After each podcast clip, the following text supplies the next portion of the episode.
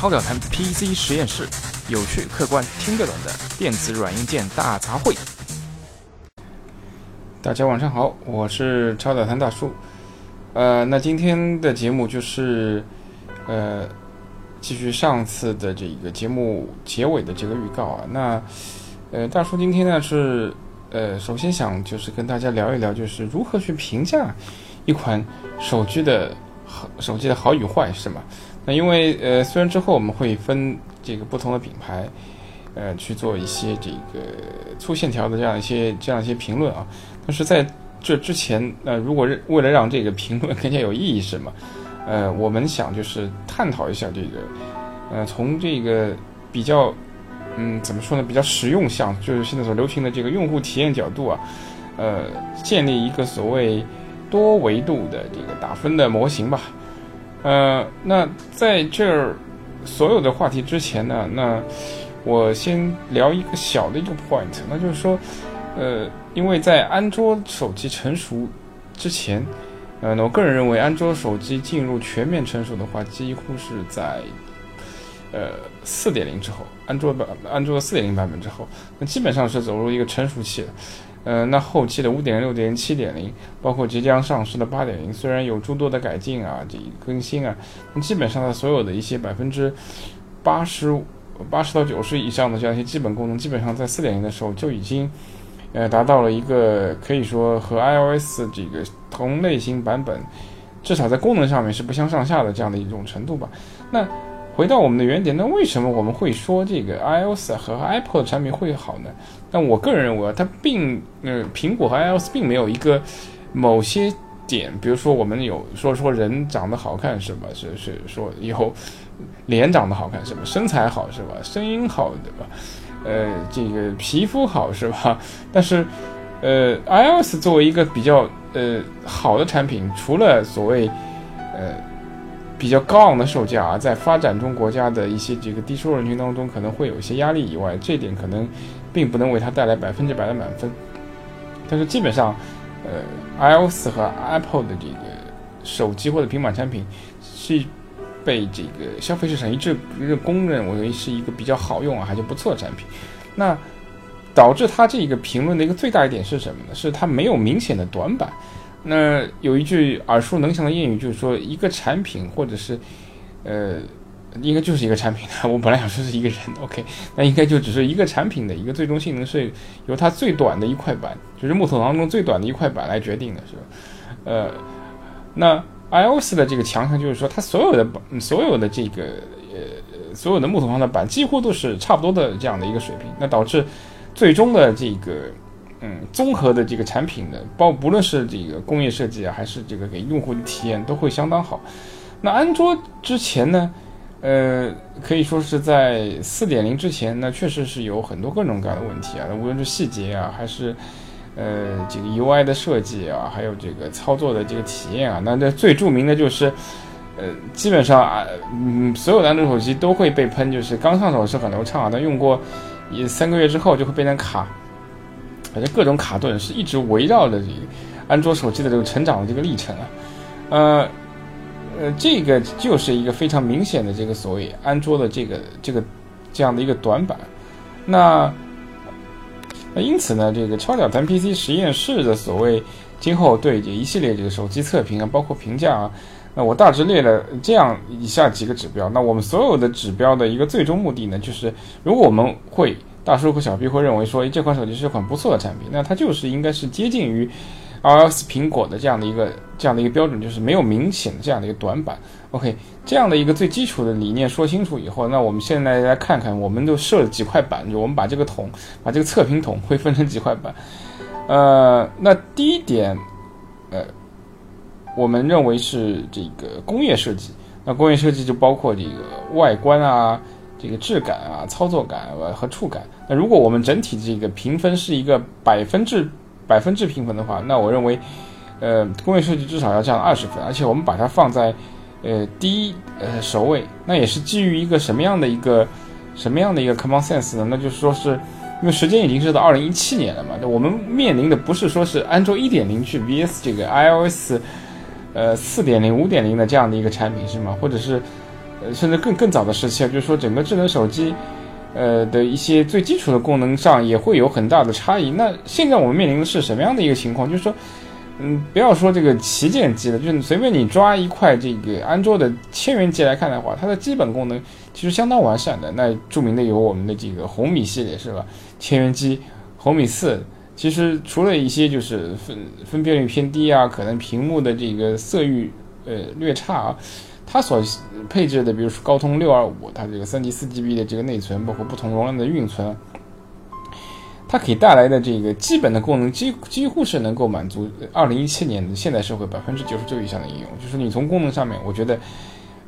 你和这个旗舰机来好啊，或者是苹果产品来好，并没有什么本质的区别。那是什么导致的？就是说我们会认为这个红米四是一款入门级的千元机，而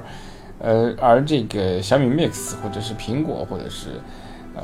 华为啊、三星啊这个这样他们的一些旗舰机会比这个入门机更好。那就是我我个人认为第一点就是它工业设计是吗？那旗舰机的这个工业设计还是。呃，花了就是不同的这样的一些主流品牌的这个设计人员的相当大的精力的，因为一个好的工业设计在第一时间就是能够这个抓住用户的眼球，你第一印象好了，那很多事情就能够一帆风顺，那就可能会呃已经打动了一百打动了这个消费者去购买这款产品的欲望。那反过来，如果呃这款产品的工业设计相当差，那你你的所谓性价比再高啊，这个。呃，内秀内功再好啊，那可能，嗯，毕竟啊，这个社会是二八原则的。对于任何一个领域和这个，呃，一个一个消费或者社会行为来说，百分之八十的人是普通的消费者，那他可能会了解一些这个产品的这样一些特性，但是你要想达到这个发烧友的水平，我觉得这是不现实的。那工业设计呢，就是一种通用的这个消费语言，你你设计的好漂亮是吧？那个就是，呃，产品这个看上去就是流光水滑啊，这个晶莹剔透啊，那自然而然就会。给消费者带来一种高档次这个的一种消费的这种愉悦感的视觉呢，就？颜值呢，那向来是第一位的。OK，因此我们把这个工业设计二十分，不但是给了一个大比例，而且是呃放在所有的这个要素当中的第一位。OK，那第二类呢，其实还仍然是紧扣一些这个呃，我把它称之为非效率非效率参数。那是什么呢？就是说。比如它的防水性能啊，是吧？是吧？是不是防摔啊？是不是？还有体积啊、重量啊，还有这个，这，这个屏幕啊，是吧？你屏幕上面是不是有这个疏水层啊？是不是这个曲面屏啊？你屏幕的这个色域啊，是吧？你屏幕的这个可视角度啊，这都是一些所谓非效率参数。那这个，呃，这一点呢，同样我是认为，就是我们还是牢牢把。把握住这个呃，一从大众出发的这样的一种，而且是基于一种所谓智能手机二点零时代，已经进入了后现代时代的这样的一种背景啊，就是说基基础功能基本上都是我觉得没有什么大的差异，是吗？那我们还是抓住一些这个呃工业设计啊和一些非效率的参数，这些参数其实是呃其实是会给这个消费者的采购选择带来第一时间甚至甚至是大比例的这个呃决定的这样的一个成分。也而且这些参数，比如说防水呀，包括体积大小，其实跟每个人的需求是息息相关的，是吧？如果我我我是一个洗手强迫症患者，我洗洗我经常喜欢洗手，或者是我是个家庭主妇，是吧？那我可能我的手机就是放在这个这个这个灶台上面的，我要洗洗刷刷弄弄。那如果你不防水的话，对我来说其实是影响很大的。那体积大小呢，涉及到一个人的身高，对吧？那你的裤兜有多大？那你可能就会选购不同尺寸的这样的一些呃这样的一些产品。呃，屏幕这一点，我觉得这是跟 PC 相通的。这边大叔也是反复强调，其实，呃，还是刚才那个观点啊，就是手机也是进入到二点零时代嘛，那性能已经不是成为第一判断要素的情况下，但是屏幕你你不能不看啊，因为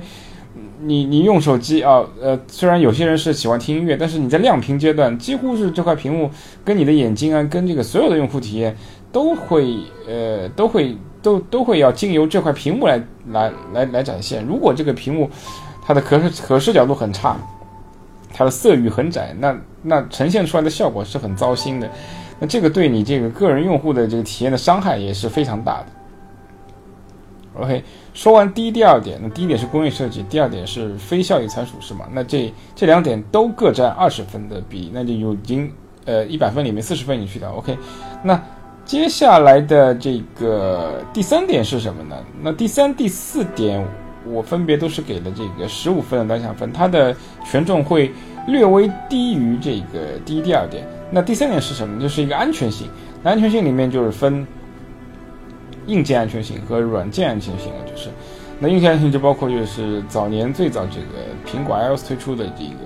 一旦丢失以后可以根据 GPS 定位啊的方式方法，这个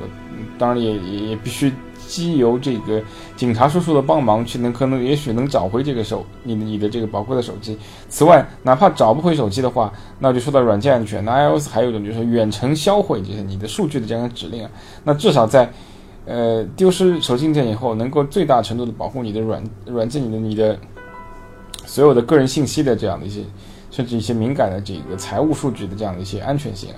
那安全性为为什么会呃是放第三点呢？那很简单，那一切的我觉得基础应用，如果你脱离开了这个安全性，那都是无稽之谈，是吧？如果你一个产品连最基本的安全性都不不能保障，我随时随地都可能被黑客入侵给黑掉，我的这个各种各样的这个类似于支付宝啊、银行密码都是会被偷窃的话，那这款产品哪怕再漂亮，我觉得，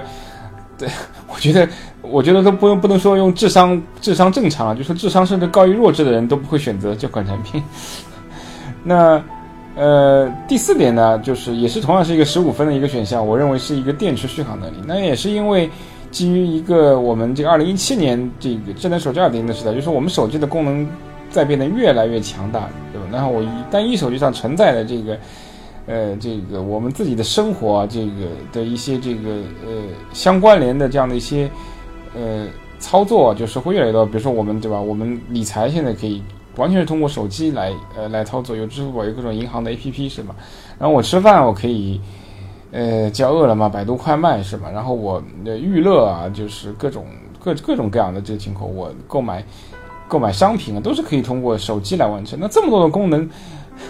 呃，如果没有一块这个比较这个强大的这个手电手机的这个电池续航能力来支持的话，那这个体验也是非常差的。其实没有人愿意去一天到晚身上带一块这个。两万毫安的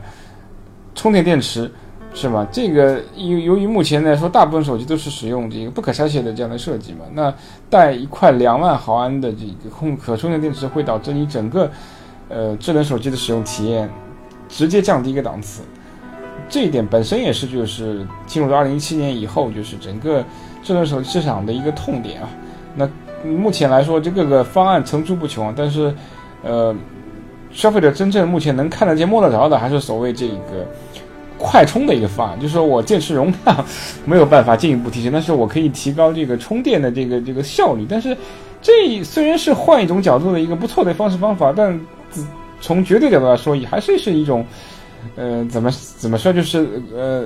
better than nothing，就可有总比没有好的这样的一个补偿方式，是吗？因为。如果我出门在外，我并不能确保我在所有地方都能找到充电的地充电口，是吧？而且，呃，即使是有充电的地方，我还是要在某一个地方拘泥了一个五到十分钟，那我觉得本身来说也是会一个比较尴尬的这样的一种行为啊。好，那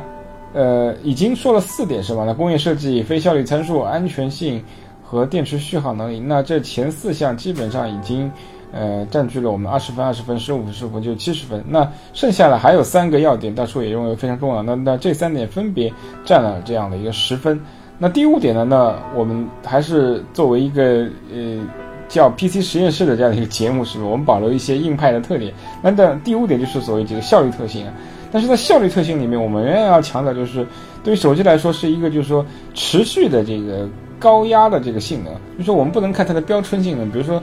呃，所有的这个高通的 CPU 基本上都能高通，我最高能性在两 G 赫兹、二二点二 G 赫兹、二点四 G 赫兹，但实际上这是它的一个最高的一个频率，类似于呃英伟达显卡这个 Boost 二点零、三点零的一个这个最高的一个 Boost 的这样的一个这样的一个频率啊，它实际上是不能在这个持续高压的这个运呃运游戏里或者是应用软件下实现的。那为什么要考虑这点呢？这也是从其实也是一个从这个。操作出发角度的，在之前的节目当中，我们也提到，就是说最近很火的一款游戏，这个《王者荣耀》是吧？农药就是，那很多的这个小朋友老是会说：“哎呀，我这个手机花了这两三千块钱买了一个，你虽然不说旗舰嘛，但也是中高档的这个安卓手机，为什么仍然是卡呢？”那其中不排除一部分是一个网络原因啊，或者是自己安装了很多后台程序导致这个 CPU 资源和内存资源和呃被占用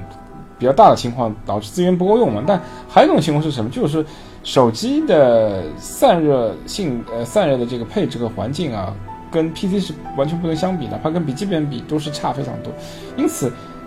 往往这个出厂的这个标称最高的运作频率是不可能在一款，呃，需要调用就是百分之五十以上资源的这个游戏上面去实现的。那比如说，呃，高通系列的这个旗舰，往往它的最高频都是运行在这个二点零 G 赫兹以上，但实际上，呃，设计比较好、优秀的这个。那些 SQ 的话，如果能长时间保持在一点六 G 赫兹到一点八 G 赫兹的话，那就是相当不错的一个成绩。那往往会遇到大量卡顿的这个机型是什么？是因为那个内部设计这个呃散热比较差，积热严重，会导致呃能够运行在二点零 G 赫兹以上的这个呃旗舰的这样的一个 SOC 啊，往往在大型游戏的这个高压下面只能运行在一。呃，一点零 G 赫兹或到一点二 G 赫兹之间，那更差的甚至能跌破这个一点零 G 赫兹。那在这种情况下，有你你的游戏设置又会通常会设在这个最高的细节上面上，那你说怎么可能不卡嘛，是吧？所以，呃，我们第五点虽然仍然是一个这个效率性能的这样一个参数，但是我们会更加偏重于考察它的一个持续高压的这样的一个性能啊。OK，第六点呢就是呃兼容性。那这个兼容性呢？呃，我们更侧重于一些就是呃一些比较细节上的，我到时候认为特别重要的是什么？是一些 WiFi 和蓝牙的这个呃连接兼容性。但是软件兼容性也是比较重要。但是由于呃无论是安卓还是 iOS，它对这个整个系统平台和软件开发的这个呃所提供的这个开发环境啊的掌控力还是比较高的。因此，呃，可能在呃。iOS 和安卓的第一版本的年代可能会有一些层出不穷的软件安安安呃兼容问题啊，但是实质到那个安卓七点零、RS 十点零甚至十一点零和八点零都要上市的情况下，呃，软件兼容是可能是会是是确实是一个问题，但是已经不是一个所谓主流的问题了。那。往往在我们生活中遇到最大的问题是什么呢？诶，同样我我看到这个 WiFi 热点了，就是我朋友能能能连上，但是我就死活连不上，是吧？包括这个我有很多蓝牙的这个无线耳机啊，或者各种各样的这个智能这个运动的这个就是可带式的这种智能的手环呐，呃呃，或者是各种各样的这个挂件啊这样的一些设备，但是我无法和我的这个手机绑定。我觉得这个问题可能是目前呃困扰大家日常当中。比较多的这样的一个所谓呃连接性的这样的兼容性，所以我觉得这点还是比较重要的。呃，那最后一点呢，我就给了出了一个所谓这个维护性啊。那维护性里面通常通常也会包含这个硬件和软件部分。那软件部分这里有一个比较好的消息，我不知道大家在网上看到，就是说。国家那个工信部好像是规定，自从七月一号还是八月一号，那因为最晚是八月一号之后，就是所有的国产手机，在呃新出品的新出厂的这个产品当中，必须允许客户把这个第三方捆绑的这样的一些软件是呃允许是可以装可以卸，而不允许就是说通过这个呃绑定这个 root 的方式，就是捆绑就是自己推销的这个全家桶吧，说白不就这些吗？呃。那硬硬件的这样的一个维护性呢，那确实啊，呃，也会这算是一个所有测评当中的一个比较比较重要的点。因为虽然我这个谁都不愿意自己手机出问题，但是一旦这个手机的这个维护性相对来说比较差的话，那一旦出问题的话，那你的这个维修周期啊，包括可能如果超过保修期的话，你的维修成本都会比较高。这点虽然呃。因为现在我甚至可以说，对于千元机这种级别手机来说，可能几乎已经快成为一个快消品的这样的一个产品了。那很多人可能，呃呃，大叔之前也有这样的想法，就是我我就每年换台千元机嘛，对吧？这个，呃，可能只要呃在在你的这个工作当中有一定有一定的这个套餐的这个额度，无论是三大类型哪个电信，如果你每你每个月消费超过这个两百到三百的这样的一个档次的话，基本上你都可以直接跟电信、联通、移动去签一个每年签个千千元机的这个呃赠送机型，我觉得是完全没有任何问题的。那可能就维护性从这点角度说，我因为我一年会换一台手机嘛，那我也不用考虑它的这这维护性。但是对于高端旗舰手机四五千以上的这种价格的话，那可能大部分用户还是会比较在意它的维护性，毕竟至少会使用两到三年的时间。好，那这这个一百分的这个所谓手机测评的这个衡量的维度的这个评分体系呢，就介绍到这儿。那分别是工业设计、非效率参数、安全性、电池续航能力。呃，效率性能，那就是括号持续高压性能，然后就是兼容性和维护性。那在今后的一系列节目当中呢，我们就会围绕呃这样的一个评价的一个体系啊，去对呃各个市场上的主流的这个安卓品牌，也许会拿出一两个这个比较热门的这样的一个机型啊，去做一个评论和评价。好，那今天的节目就暂时到这儿，好，拜拜。